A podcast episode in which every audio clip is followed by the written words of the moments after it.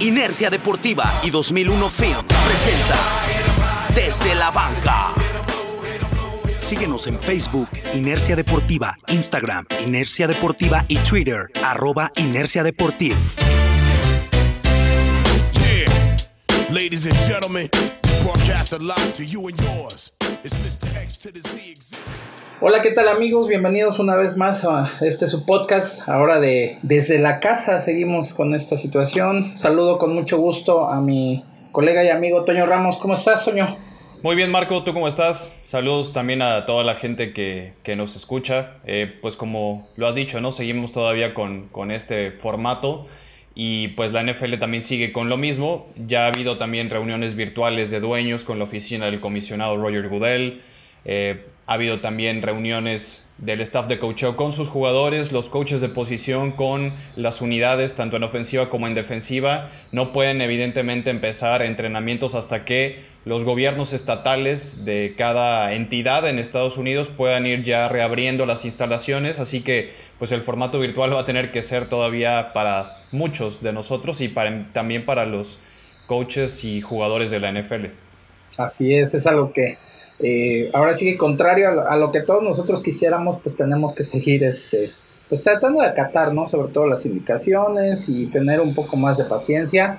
Ojalá ya pronto empecemos a regresar todos a la, normalidad. Y pues también en, este sentido, que pues nosotros hablamos de, los movimientos en NFL, pues ojalá el NFL también ya empiece a tomar un poco más ese ritmo de normalidad. Eh, yo creo que también la buena nueva es que la NCAA eh, comunicó que va a haber deportes ¿no? para lo que resta del año, que esa también es una muy buena noticia, pues finalmente también habrá fútbol americano colegial y los demás deportes que están eh, pues ahí en, en esta NCAA, ¿no? que es la que rige todo el deporte universitario en los Estados Unidos. Sí, que hay unos deportes que ya tuvieron los programas universitarios que cerrar por cuestiones de no poder fondear la temporada de softball de mujeres, por ejemplo, la temporada de soccer de hombres de algunas universidades. Y esto porque se tiene también contemplado de que se juegue la temporada de fútbol americano colegial pero sin público. Y la asistencia, la asistencia, los contratos televisivos, eh, los sponsors también de las universidades, para el equipo de fútbol americano de muchos de los, de los colegios en Estados Unidos, con lo que genera el fútbol americano colegial, termina por pagar muchas cosas de los otros deportes. Así de grande es el fútbol americano colegial porque el presupuesto para béisbol, para voleibol, para softball, por ejemplo, para atletismo, no es tan grande como lo que genera y lo que se presupuesta para fútbol americano y con eso se saca para pagar estos otros deportes y que haya eh, las condiciones económicas y de becas también para todos los chavos de otros deportes. De verdad, así de grande es el fútbol americano colegial en Estados Unidos. Sí, pues por eso es tan importante el campeonato colegial universitario. No es ningún secreto que pues todos los programas tratan de competir para llegar a la final del, campeonato, o sea, el campeonato nacional, porque además de pues, lo que le da en este caso de imagen y de eh, pues proyección a la universidad a través del programa de fútbol americano, también es la eh, pues las cantidades de dinero que recibe el equipo campeón, ¿no? Que precisamente se va a los programas universitarios, a los programas deportivos de las universidades, claro. Sí, no solamente es para fútbol americano, ¿no? Digo, hay universidades que por sí solas sí tienen la infraestructura y el poder económico para seguir fondeando todos los demás deportes, pero no todas lo tienen porque no todas son privadas. la mayor cantidad de universidades en Estados Unidos siguen siendo públicas. Sí, ahí es donde viene la, un poco la complicación, ¿no?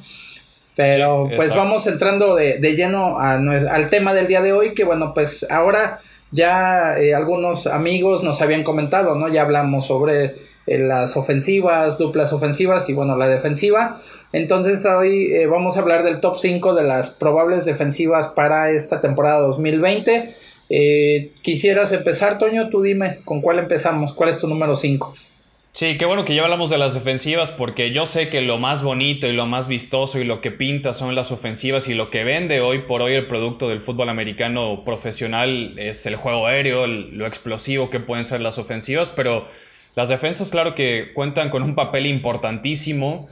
Eh, hay que tomar en cuenta también qué tipo de estadísticas, qué tipo de datos vamos a considerar importantes para contemplar.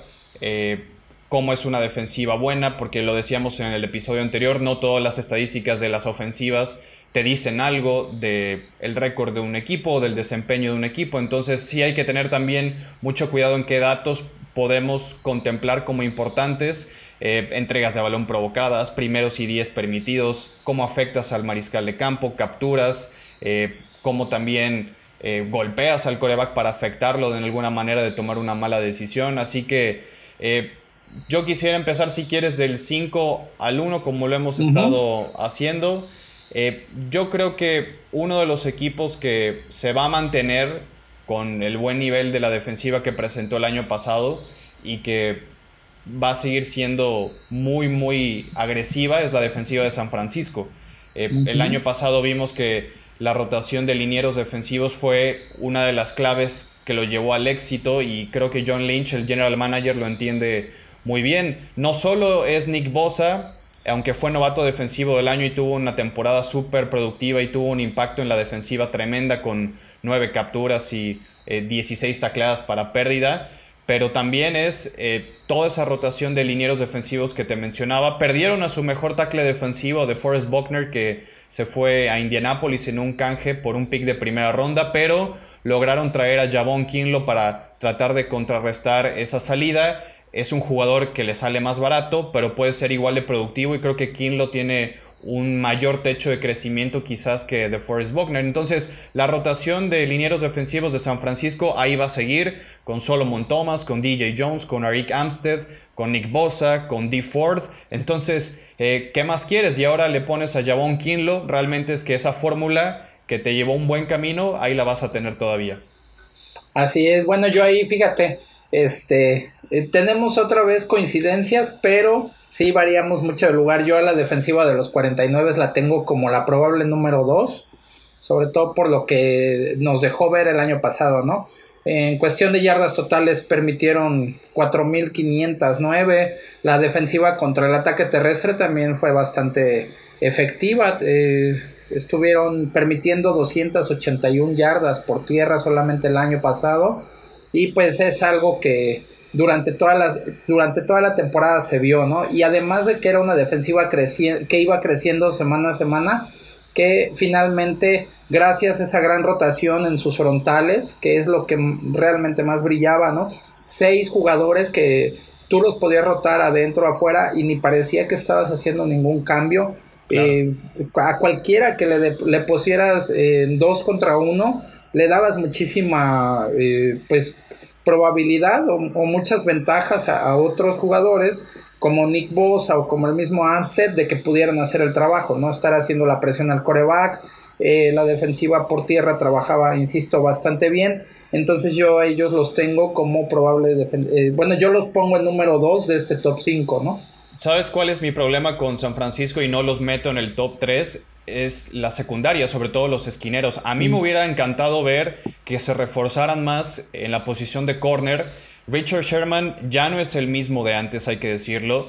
Eh, en el aparte tiene, ya perdió mucha velocidad, ¿no? Sí, sigue siendo un tipo muy inteligente, que es muy experimentado, que sabe todas las mañas de los receptores y es de la última década de los mejores corners que hemos visto, pero ya, ya no es el Richard Sherman de Seattle y creo que sigue siendo el otro lado opuesto de la esquina una de las partes más débiles de esa secundaria. A mí me hubiera gustado ver un corner que lo tomaran en la primera ronda o en la segunda ronda del draft. Lamentablemente San Francisco no tuvo mucho capital de draft en este último reclutamiento colegial.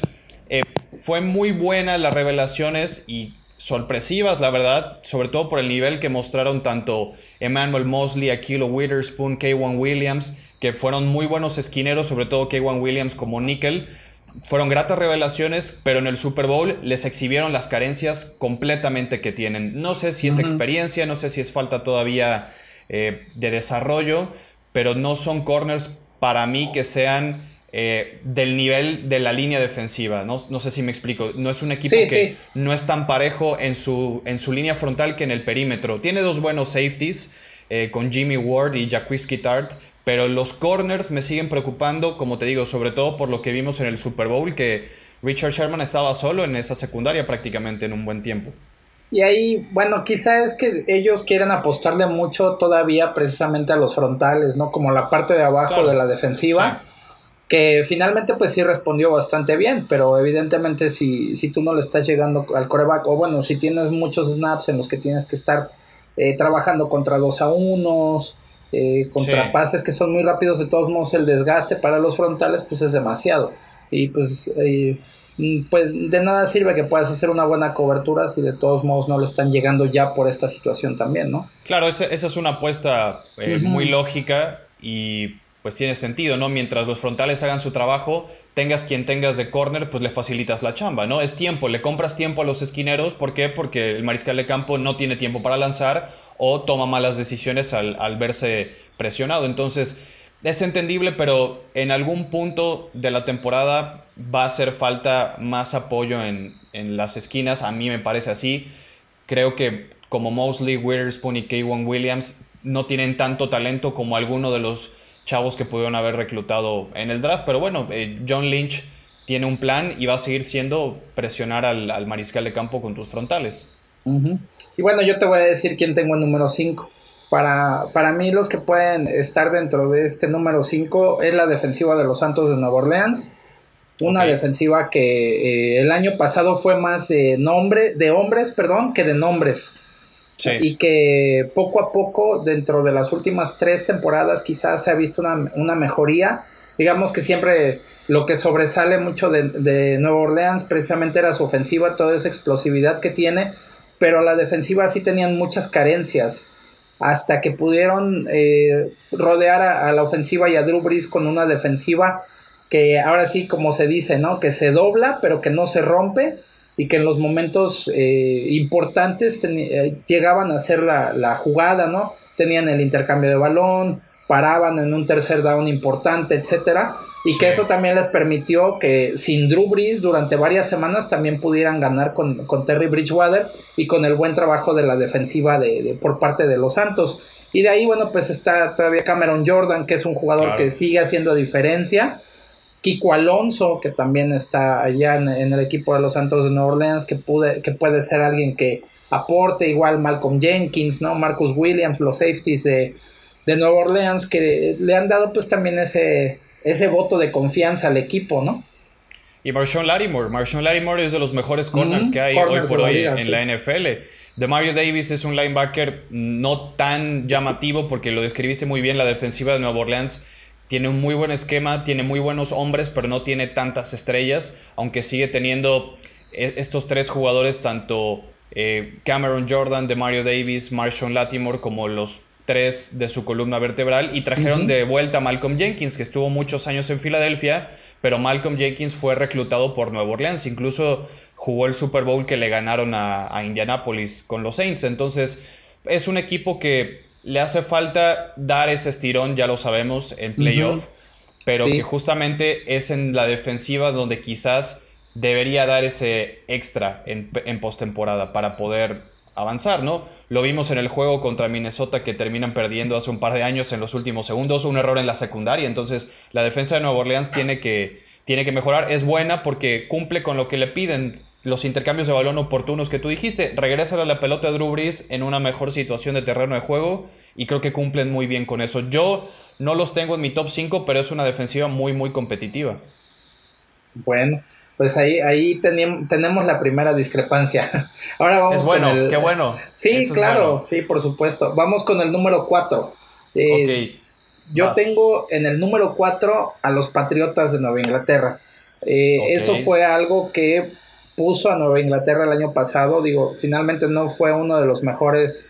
Em, no fue una de las mejores temporadas, por así decirlo, de, de Tom Brady, de su ofensiva. Sabemos que tenían eh, bueno, que no tenía casi armas, no tenía el, mismo cuerpo de receptores, ya no estaba Gronkowski, estuvo muy limitado, pero finalmente eh, Nueva Inglaterra a través de su defensiva, de su trabajo defensivo, yo creo que pues ayudó bastante, ¿no? A, que su ofensiva pudiera estar ahí, lo llevó a jugar playoffs un año más, entonces yo creo que eso es algo que también es, es bastante de reconocer del trabajo defensivo que, que hicieron durante la temporada 2009. Una bastante buena defensiva también contra la carrera, menos de 280 yardas las que permitían por juego.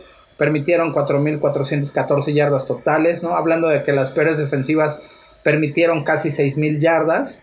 Y fue el equipo que menos puntos Patriotas, ¿no? Así es, y durante muchas semanas tuvo marcadores, o bueno, limitó a muchos equipos con marcadores bastante bajos, ¿no?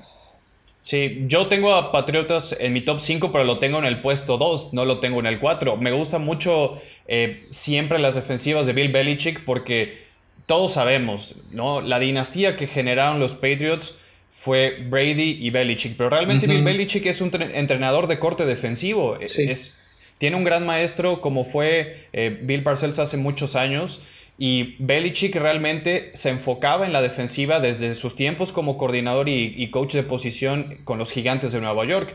Entonces, el común denominador, aparte de Brady en los campeonatos de Nueva Inglaterra, es que tiene defensivas que permiten menos de 15 puntos por partido. Son defensivas muy buenas y eso es lo que los ha hecho también ser campeones de Super Bowl. Digo, podemos repasar a muchísimos jugadores que han tenido con Willie McGuinness, Mike uh Vince Wilfork, y realmente es que el año pasado la defensiva de Nueva Inglaterra fue la que más intercambios de balón también provocó, tuvo 36 intercambios de balón, que eso para Bill Belichick y para muchos entrenadores y para muchos de nosotros es una faceta importantísima, ¿no? Regresar a la pelota a tu ofensiva Tuvieron aparte al jugador defensivo del año, eso se nos olvida, es Stephon Gilmore.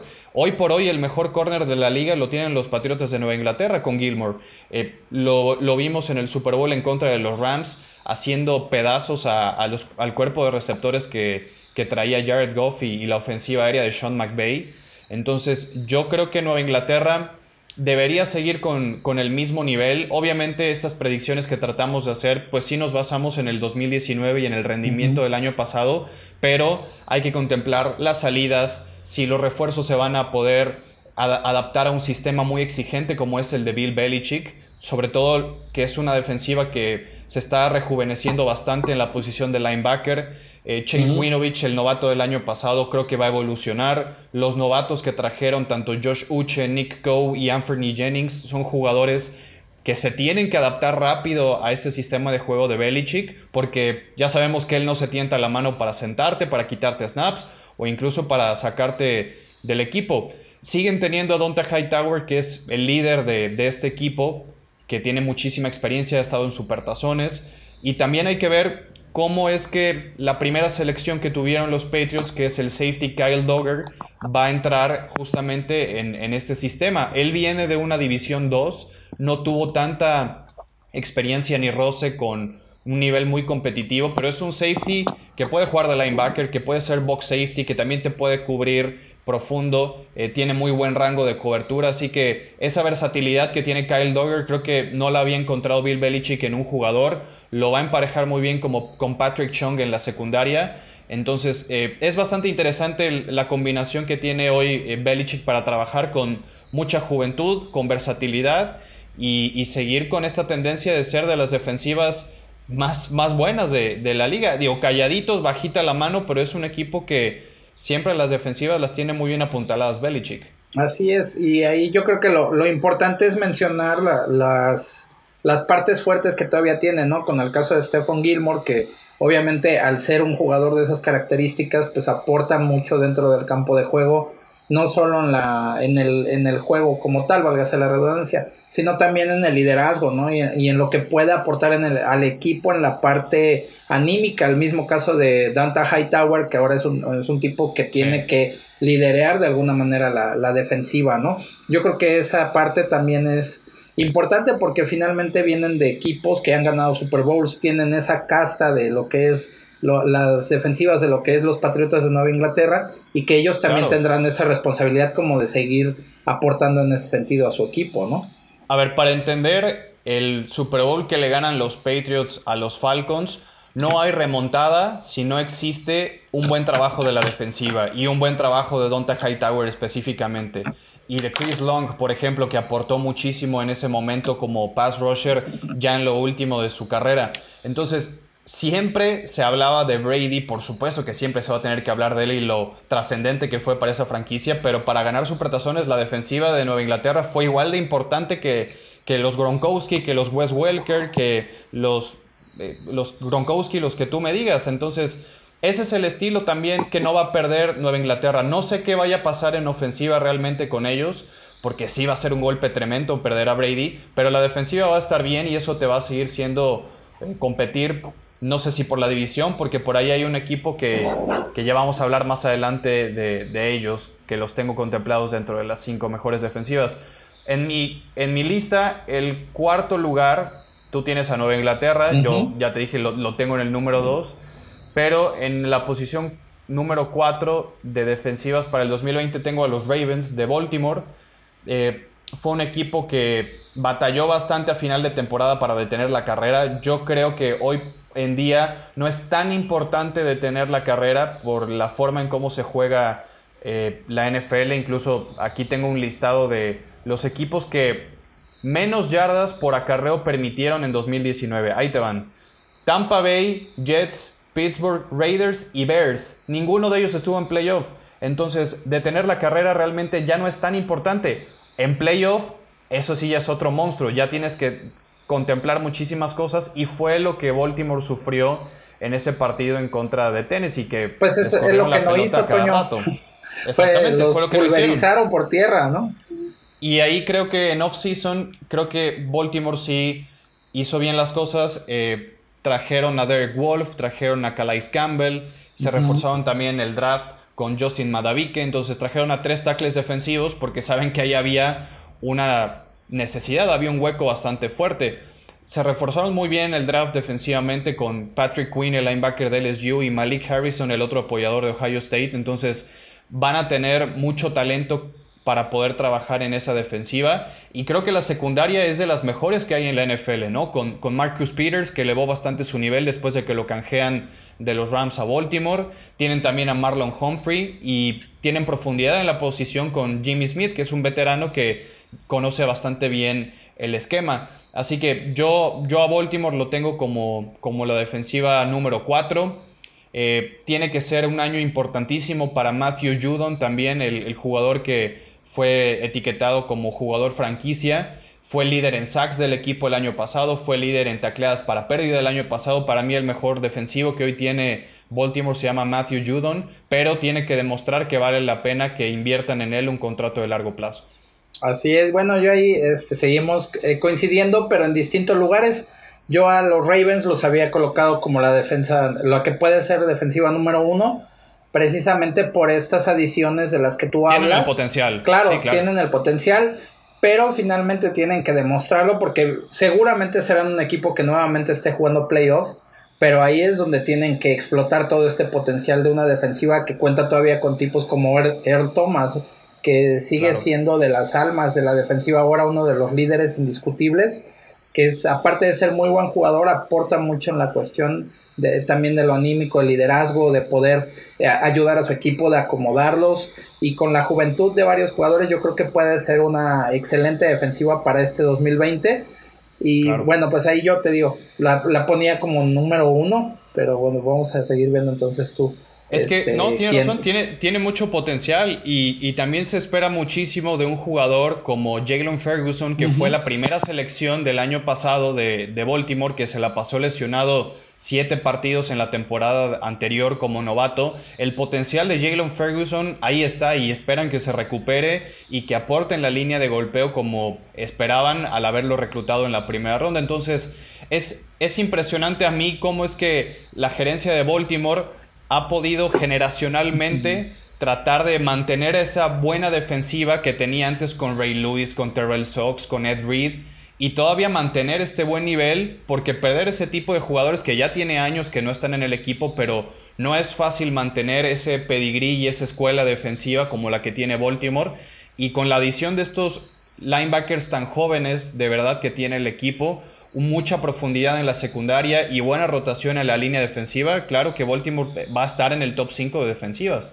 Pues es que ahí ya, eh, tú lo estás mencionando, es ya una, es el sello de la casa de los cuervos. O sea, no podemos pensar en, que haya una defensiva en Baltimore que no sea de un muy buen nivel, que esté dentro de las primeras 5 o 10, que sean muy agresivos, que sean eh, muy golpeadores, o sea, es como casi toda la, su división, así es, ¿no?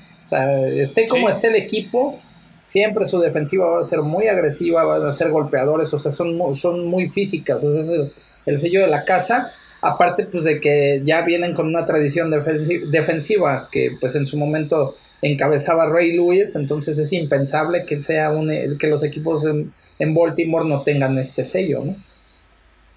Y como dices, la división también te lo dicta, porque por algo le dicen la división Moretón, porque entre Pittsburgh se dan con todo y Pittsburgh también es otra de las escuelas eh, de antaño de defensivas. Así es, y que incluso hasta Cincinnati, ¿no? En su momento con Marvin Lewis, que tenía muy buenos equipos. Digo, insisto, más allá del récord que puedan tener este Cincinnati y Pittsburgh, cuando se dan, se dan, pero hasta con la cubeta. Sí, sí. Y bueno, ¿te pues parece si vamos con tu selección número 3? ¿A quién tienes en el, en el puesto Bueno, yo en el número 3, a ver si ahí si coincidimos, porque hoy no hemos coincidido, tengo a la defensiva de los Bills de Buffalo. Yo creo que una agradable sorpresa de la temporada 2019 para todos. Eh, realmente, bueno, pues tampoco es tan sorprendente porque finalmente McDermott es, es eh, se inclina hacia la cuestión defensiva y pues evidentemente es lo que empezó a trabajar de manera inmediata, hacer una, una defensiva muy sólida y que le permitió poder llegar a playoffs a su equipo, ¿no?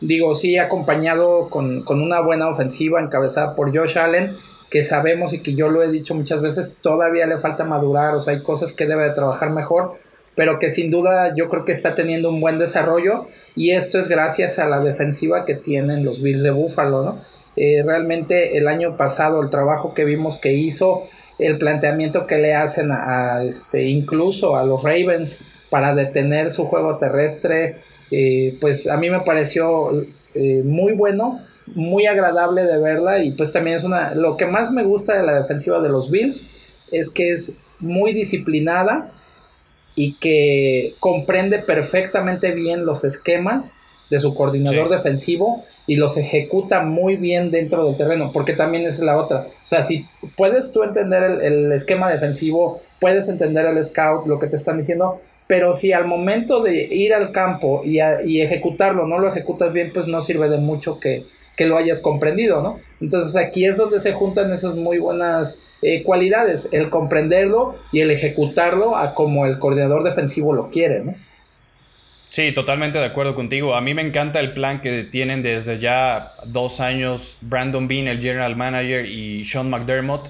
Curiosamente, los dos vienen de escuela de Carolina, porque Brandon Bean era el director de jugadores en Panteras y Sean McDermott era el coordinador defensivo de aquella defensa de Ron Rivera del Super Bowl 2015. Entonces, es, es una combinación de una fórmula probada que en Carolina les dio relativo éxito pero ahora con otro tipo de perfil, con otro tipo de personal. A mí me gustan mucho eh, las incorporaciones que hicieron en la línea defensiva porque trajeron jugadores muy pesados como Quinton Jefferson, Mario Addison, Vernon Butler. Eh, reclutaron al novato AJ Epenesa de Iowa, que es un ala defensiva muy, muy fuerte. Yo creo que Buffalo se perfila para dar ese salto de calidad y poder ganar la división que no gana desde 1995. Entonces, e, es, esa personalidad que tiene la defensiva es la que hace que todo el equipo eleve su nivel. Obviamente ya lo dijiste, Josh Allen es el que ahora tiene que dar el do de pecho para que este equipo sea realmente contendiente y pueda ganar la división, pero eh, yo, yo siento que esta defensa está muy bien redondeada. Todos los refuerzos que les mencioné también se van a unir a un muy buen núcleo de linieros como es Starlo Tuleley, eh, Ed Oliver, el jugador de segundo año, que es un tackle defensivo dominante. Lamentablemente, Extracancha tiene muchos problemas, lo acaban de, detener hace unas semanas la policía. Pero tienes a Jerry Hughes también, que es un gran cabezas de mariscal de campo. Tienes a Tremaine Edmonds, un linebacker muy versátil y, bastante joven. Que cumplió bastante bien el, año pasado su rol, ¿no? Sí, exacto. Y en la secundaria tienes quizás al tercer mejor corner de la liga como es Davis White. Creo que detrás de Stephen Gilmore y de Marshall Larimore, Tredavious White, que viene de una escuela como LSU, que tiene una gran categoría de, esquineros, es, es, muy buen corner. Entonces tú ves las piezas que tiene este equipo en todas las líneas de la defensiva y es muy completo. Aparte, le van a dar una segunda oportunidad también a, Josh Norman, que eh, Sean McDermott lo conoce muy bien porque lo tuvo en Panteras y creo que él va a tratar de renderezarle un poquito la carrera de Norman que en, Washington se perdió un poco. Pero es un equipo que, ya lo dijiste, esquemáticamente es muy bueno, es muy disciplinado, pero aparte tiene individualmente las piezas para jugar bien. Sí, claro. Que ahí es también eh, en parte eh, pues mérito del coordinador defensivo, del poder explotar de esa manera las cualidades de los jugadores que tienes adentro del campo. Sí, totalmente. Yo, bueno, aquí no hay mucho que, debatir porque yo también tengo a Buffalo en el, en el número 3. Bueno, ahí coincidimos, eh, vamos de gane. hay que ver nada más quién va a surgir como el líder de este equipo. Eso es lo que yo quiero ver en defensiva, ¿no? ¿Quién va a ser el que comunique? Me imagino que Tremaine Edmonds poco a poco va a tener que ir ya adoptando otro rol de mayor liderazgo. ¿Por qué? Porque tuvieron también la baja de Lorenzo Alexander que se retiró, que estuvo años en la institución. Jordan Phillips también se fue en agencia libre a Arizona, pero este equipo solamente hará falta ver quién es el que da un paso hacia adelante como, como ese líder y ese eh, veterano de, experiencia, ¿no? Que igual aquí puede pasar algo, perdón, antes de que, de que entremos al número dos, puede pasar algo similar a lo que platicábamos de una defensiva como Nueva Orleans, ¿no? Que pueda trabajar muy bien en, conjunto, que las piezas se, acomoden mucho y que ese liderazgo sea compartido, o sea, no necesariamente debe de caer en alguno, claro. sino con el trabajo colaborativo de, de, las piezas de la defensiva se pueda suplir un poco de esta manera, aunque siempre es necesario que, debe de haber alguien, ¿no? Para mí tiene más talento Buffalo que Nueva Orleans. Sí, por supuesto.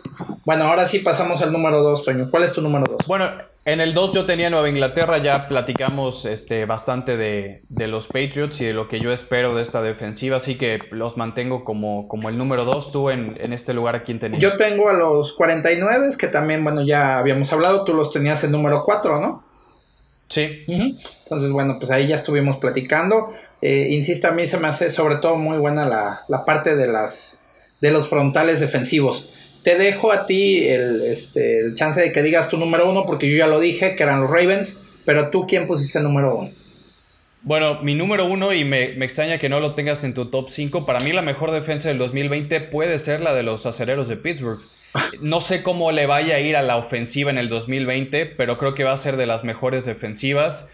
No se reforzaron tanto en este offseason los Steelers, se les fue Javon Harborough, que eh, fue de los tackles defensivos que mejor detenía la carrera el año anterior. Lo, sustituyen con Chris Wormley, que lo traen de Baltimore. En el draft solamente tomaron a, un jugador que puede ser trascendental, como Alex Highsmith, el pass rusher de la Universidad de Charlotte.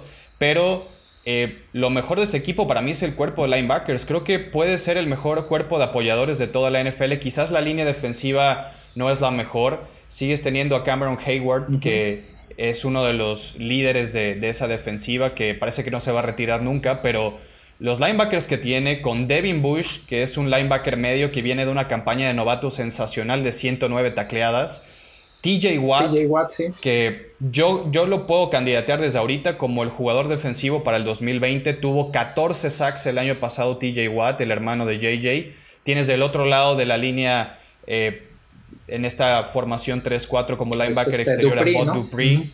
Exactamente, entonces tienes dos muy buenos este, jugadores para presionar al mariscal de campo. Realmente es que la diferencia que vimos también a mitad de temporada de el repunte que tuvieron los Steelers, con todo y la pésima ofensiva que tuvieron, con todos los cambios de mariscal de campo, el equipo estuvo a una victoria de meterse a playoff. Y el que hizo ese cambio drástico en la defensiva fue Minka Fitzpatrick. Cuando hicieron el trade a mitad de temporada que lo adquieren de Miami por una selección de primera ronda, Fitzpatrick influyó demasiado en el juego como safety, tuvo intercepciones, si no mal recuerdo en su primer partido como, como Steeler tuvo un pick six, eh, pega bien, cubre bien, si lo emparejas con Terrell Edmonds, que es el hermano de Tremaine, que está en Buffalo, hacen una muy buena mancuerna como safety. Entonces, esta columna vertebral que tiene Pittsburgh en la defensiva con Cameron Hayward, TJ Watt, Devin Bush y Minka Fitzpatrick me parece fantástica. Así que yo creo que Pittsburgh va a ser de las defensivas más dominantes este año. Mira, yo, sabes, yo sí lo eh, consideré a Pittsburgh, pero digamos que como bonus, o sea, no como en, no como en un lugar de las top 5. Y te voy a decir por qué. Eh, eh, yo, yo digo que podría ser número 6 Pittsburgh, precisamente porque fueron un equipo que no llegan a playoff. O sea, si, si nosotros eh, nos ponemos a revisar equipo por equipo, de todos los que dijimos, los Ravens, los Niners, los Bills, los Patriots, los Santos de Nueva Orleans, todos jugaron playoff, ¿no? Sí. Y pues finalmente a los Steelers no les alcanzó, pero también estás de acuerdo que, que de haber conseguido la victoria que les faltó, iban a estar en playoff de panzazo.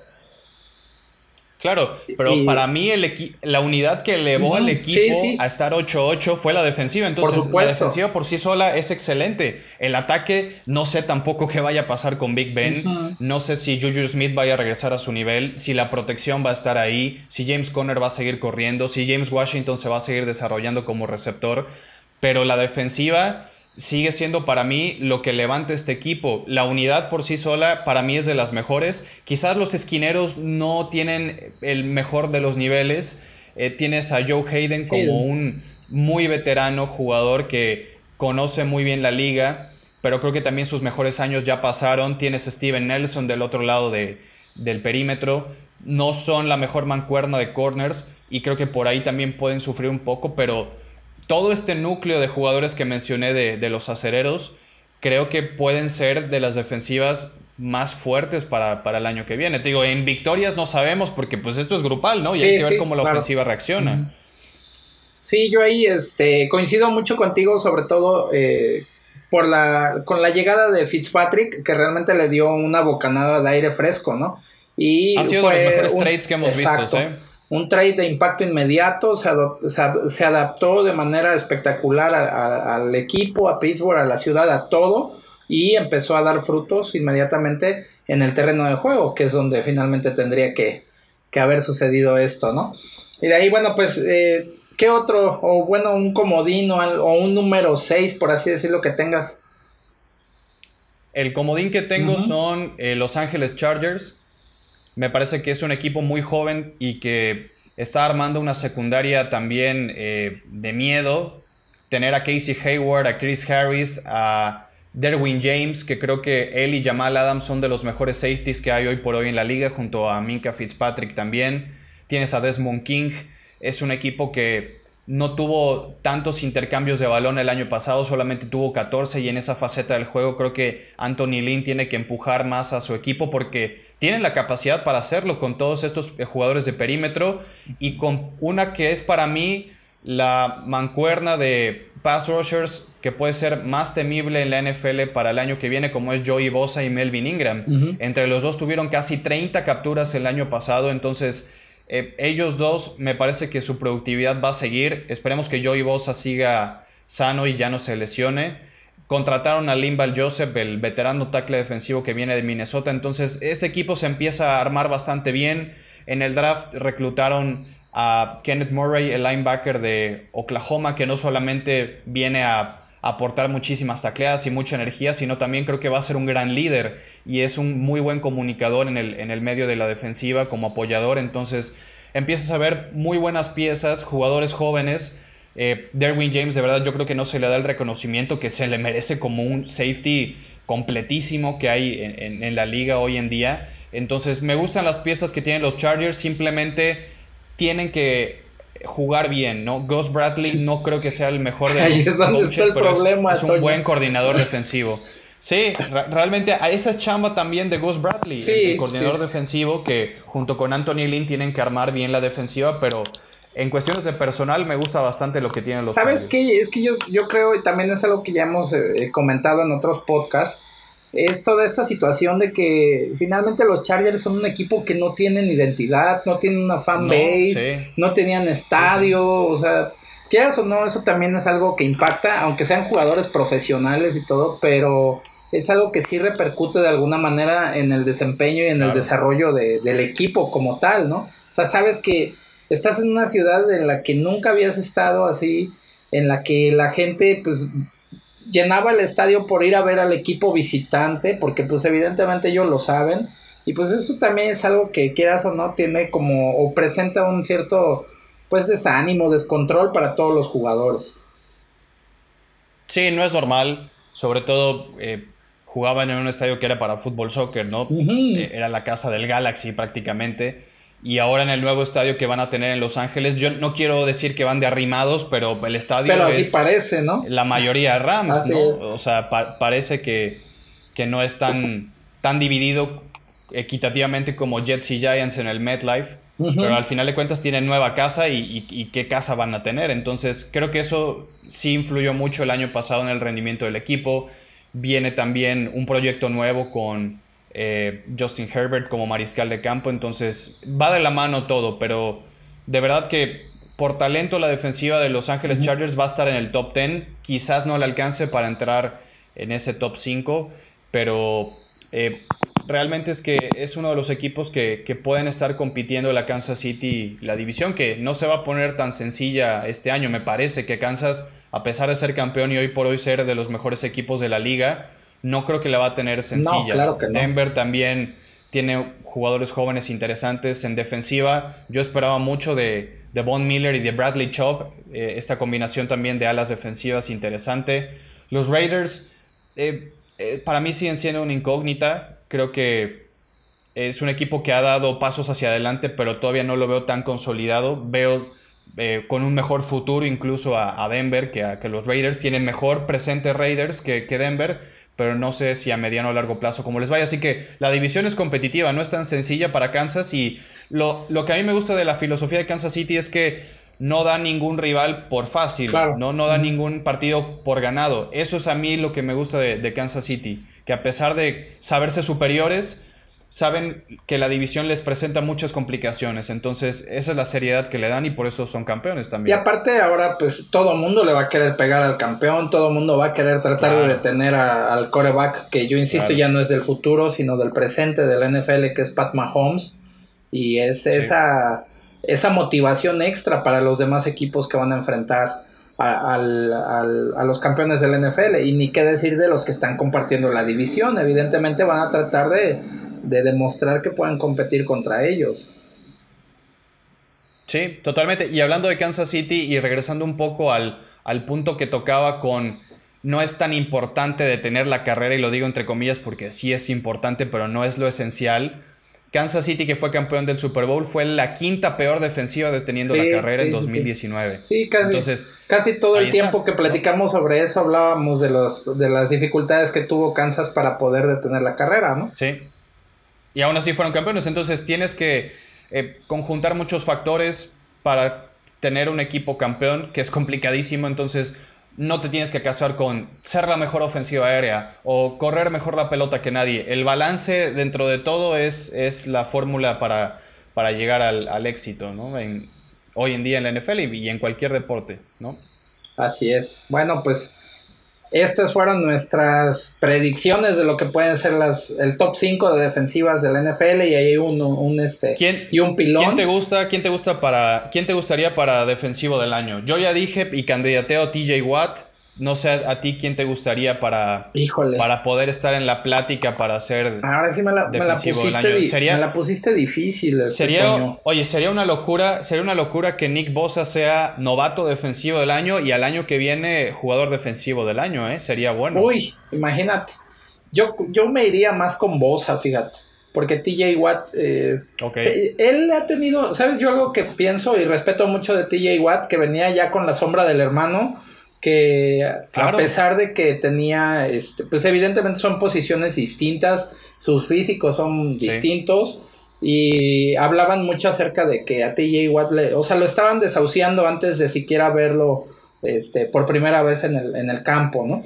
A mí lo que le respeto mucho es eso, que a pesar de tener esa sombra del hermano y todo, él ha podido demostrar el talento que tiene, que ha sido una revelación completa y, un jugador que ha aportado mucho a los, a los Steelers. Pero yo, yo creo que hay este, jugadores de su posición que siguen siendo mejor que él, a pesar de que tiene mucho talento. Yo sí pensaría, por ejemplo, en Bosa. Hay que ver, por ejemplo, Aaron Donald, ¿no? ¿Qué, hace en esta temporada? Porque creo que no solamente él, sino casi todos los Rams tuvieron una regresión en 2019.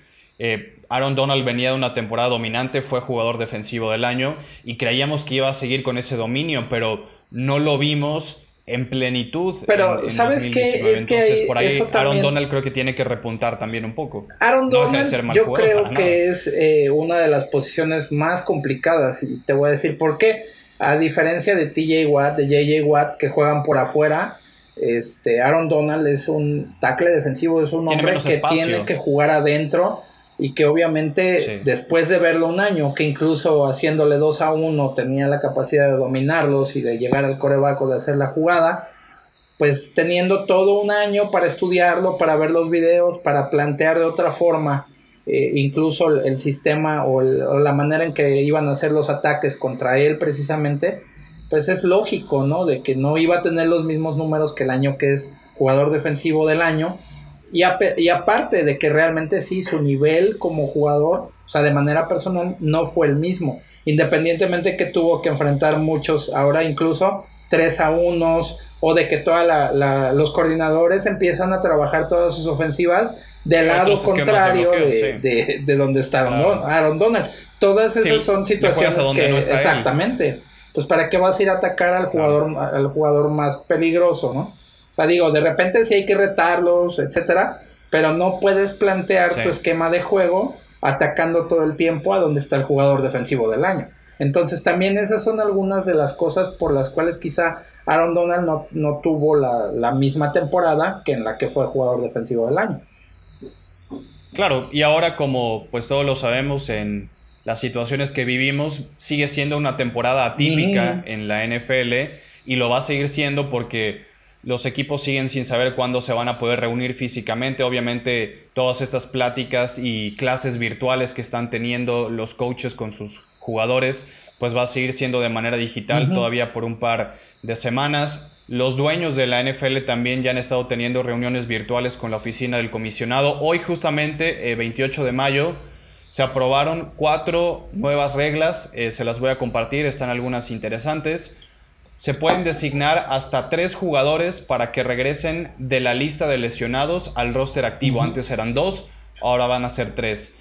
Se elimina la posibilidad de que los equipos manipulen el reloj de juego con castigos a propósito, es decir, que deliberadamente hacían fouls para poder o detener el reloj o que siguiera su marcha, como el caso de Bill Belichick que le pasó en, un par de partidos el año pasado y luego los Jets se la regresan porque Adam Gaze trata de hacer false starts a propósito cuando el reloj sigue en marcha para seguir drenando el reloj, entonces se la regresaron a Belichick. Eso ya no se va a poder hacer. Eh, se expandió también la seguridad y protección para los regresadores de patadas que estén en una situación indefensos, que no les puedas pegar de la parte eh, del tronco hacia arriba. Se expande también, esta para mí es muy importante, se expande la revisión automática de anotaciones y turnovers para las jugadas negadas por algún foul. Para, las jugadas que, perdón. Solo era negadas por algún foul. Ah, Antes solamente revisaban por alguna situación de juego, es decir, si cruzó la línea o no, si tuvo los dos pies dentro, si tocó la rodilla antes o no. Ahora también alguna jugada de anotación o entrega de balón que tenga algún castigo o algún foul que la esté impidiendo, ya se va a poder revisar porque antes solamente era justamente para acciones de juego, no para fouls, y eso creo que es una diferencia importante. Pues te va a dar una, un mayor eh, margen de decisión para los oficiales. Si esa regla hubiese estado, eh, se tuvo que haber revisado esa interferencia de pase de, de los Rams contra Nueva Orleans, ¿no? ¿Te acuerdas? Sí, bueno, en esa, en esa, no, en esa no, ¿sabes por qué? Porque no fue ni anotación ni turnover. Mm. Fue un pase incompleto. Ahí no, ahí no se revisa de manera inmediata. Se revisaría de manera inmediata, por ejemplo, si es un pase de anotación en donde el ofensivo empuja al corner y es una interferencia ofensiva clarísima, ahí ya se va a poder revisar de manera automática. Que por cierto, esa regla el año pasado de que el coach rete las interferencias ya la quitaron. Ya, ya esa, esa regla solamente nos duró una temporada porque vimos la, la, cantidad tan baja de cambio de, haber retado la jugada porque no, no tuvo un mayor impacto. Pero va a ser muy interesante esto para anotaciones y turnovers que puedan ser revisados automáticamente por la cabina en jugadas eh, que ya involucren un foul, no solamente una situación de juego. Perfecto, bueno, pues ahí está algunas de las cosas que sigue haciendo la NFL durante este periodo de la pandemia. Veremos qué tal resulta, ¿no? Pero finalmente eso es algo que tiene la liga. Como decías, ¿no? En este caso de, las revisiones de las interferencias, pues se vio que realmente no había mucho que hacer, entonces es algo que se va a desechar porque no está aportando nada diferente, ¿no? Sí, y otra, una, una propuesta de una regla, de un cambio que a mí me, me parecía bastante atractiva, que hoy los dueños en esta reunión que tuvieron eh, votaron en contra, no, no procede ni siquiera para tenerla como prueba durante un año o en pretemporada, ya de plano no la, no la quisieron aprobar, fue la de poder tener una alternativa a una patada corta. En lugar de patear corto, la propuesta era tener dos veces por partido, en vez de patear corto y tú recuperar la pelota, tener una cuarta y quince dentro de tu yarda 25. Esa era la propuesta que había. Hoy los dueños votaron 24 en contra y, el resto a favor. Entonces, era una propuesta bastante interesante porque, digo, parece que poco a poco la NFL va evolucionando hacia allá, eh, quitar por completo las patadas y los kickoffs porque pues cada vez vemos menos eh, regresos de patada, tiene menos margen de maniobra el regresador por la eh, los castigos a veces que se ponían en los esquemas de bloqueo, en los regresos de patada, en las coberturas, etcétera. Pero digo, esta iniciativa no me parecía nada mala, pero pues ya iba a parecer en esto, ¿no? Te la juegas en cuarta y quince a cada rato y, pues dónde está el trabajo de los equipos sí, especiales. Sí, aparte, ¿sabes qué? Es que en la cuestión de los equipos especiales, de repente también es donde los jugadores pueden salir más lastimados. Esa es, es, una Pero también situación es, real. Es donde más espacios en un roster se Sí, claro. No, no, no, definitivamente no puedes. este, ¿no? puedes desaparecer los equipos especiales, y no va a parecer que estás este, jugando un scrimmage, ¿no? O sea, le quita los equipos especiales, pues también son, insisto, son la. eh, son el 33% de un partido de fútbol americano, son fundamentales. Digo, finalmente habrá que afinar algunos detalles también como ya se ha hecho, ¿no? Los bloqueos a jugadores desprotegidos, que es donde más se daban, finalmente en equipos especiales o en, o en cambios de posesión, ¿no? Este tipo de bloqueos donde vas eh, persiguiendo al, regresador y tú estás concentrado en el regresador y de repente estás volteando tantito y ya te están, pues, te están planchando, ¿no? Eso ya no se puede hacer, está bien, porque se protege más al jugador, pero no, pues bueno, yo desde mi perspectiva no puede aparecer los, los equipos especiales de ninguna manera, ninguno tiene que desaparecer. No. Es más bien, más bien lo que están haciendo, ¿no? Fue una propuesta Ahora, si te das cuenta también en, la evolución que ha tenido, eh, los eh, coordinadores de equipos especiales, muchos, por ejemplo, en el kickoff, mandan a que al pateador a que la patee a la, entre la yarda 3 y la número 1 para evitar el touchback. Sí. Y entonces tienes que hacer más veloz. sí, claro. Y haces más veloz al equipo especial. Y entonces tienes que taclear antes de que lleguen a la 20, ¿no? O antes de la 25. Y entonces ya le, da, le quitas esa ventaja del touchback.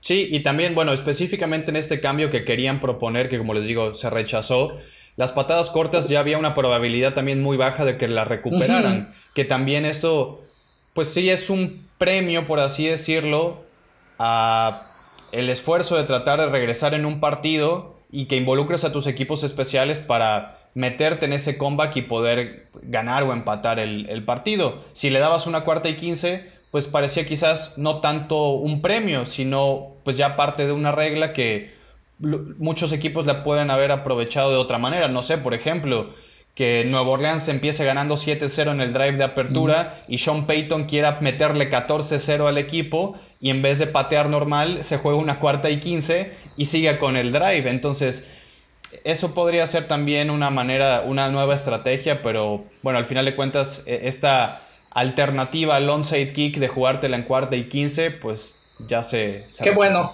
yo también hubiera votado en contra, la verdad. Honestamente te lo digo. Porque, bueno, hay también lo que habría que revisar ya de manera estadística cuáles son las probabilidades de convertir una cuarta y quince y cuál es la probabilidad Yo creo que de, son más que un ajá, de recuperar una patada corta, ¿no? A lo mejor tendría que hacer el análisis en los últimos 10 años, algo así. Que una patada corta. Sí, probablemente. No, las patadas cortas vimos muy pocas en los últimos 3 años. Yo, yo recuerdo el año pasado fue Día de Acción de Gracias, Atlanta contra Nueva Orleans, que Atlanta recuperó dos patadas cortas consecutivas y trató de empatar el partido. Al final pierden contra Nueva Orleans porque iban abajo, creo que por tres posesiones. Entonces, pues también ahí el otro equipo que ya tiene ventaja va a decir, oye, pues de qué se trata, de que te la andes jugando en cuarta y quince, mejor esfuérzate en una patada corta y a ver si la, la recuperas, ¿no? Ahí es el premio y el esfuerzo de pues ir abajo en el marcador y tratar de regresar porque pues entonces el que tiene la ventaja ya nunca va a estar cómodo, ¿no? Porque se la van a poder jugar en cuarta y quince y, y te recuperan el partido en un ratito. Entonces sí le quitaba un poco, ¿no? Lo, lo misterioso de esas onside kicks, que no sabes para dónde va a botar la pelota o si el pateador le pega bien o no. Entonces, e, ese, ese sazón, qué bueno que se quedó todavía, ¿no? De, de, lo misterioso de por qué el onside kick no, no se recupera tanto, que es pues por el bote del balón tan irregular. Sí, sí, claro, y es más, este, me parece más emocionante, ¿no? Incluso. Sí, más emocionante. Sí, no, entonces está bien, yo hubiera, este, te digo, votado en contra también de esa, de esa propuesta. Pero bueno, pues vamos llegando ya al final de este podcast, Toño. Tus redes sociales.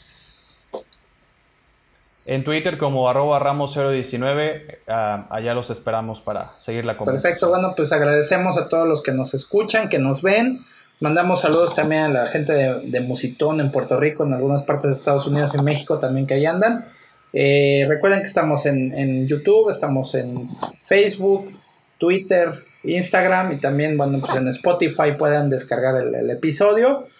Somos Inercia Deportiva, yo soy Marco Murrieta, nos vemos y nos escuchamos para la que sigue. Síguenos en Facebook, Inercia Deportiva, Instagram, Inercia Deportiva y Twitter, arroba Inercia Deportiva. Ladies and gentlemen, broadcast live to you and yours. It's Mr. X to the Z exhibit. Inercia Deportiva y 2001 Films presentó Desde la Banca.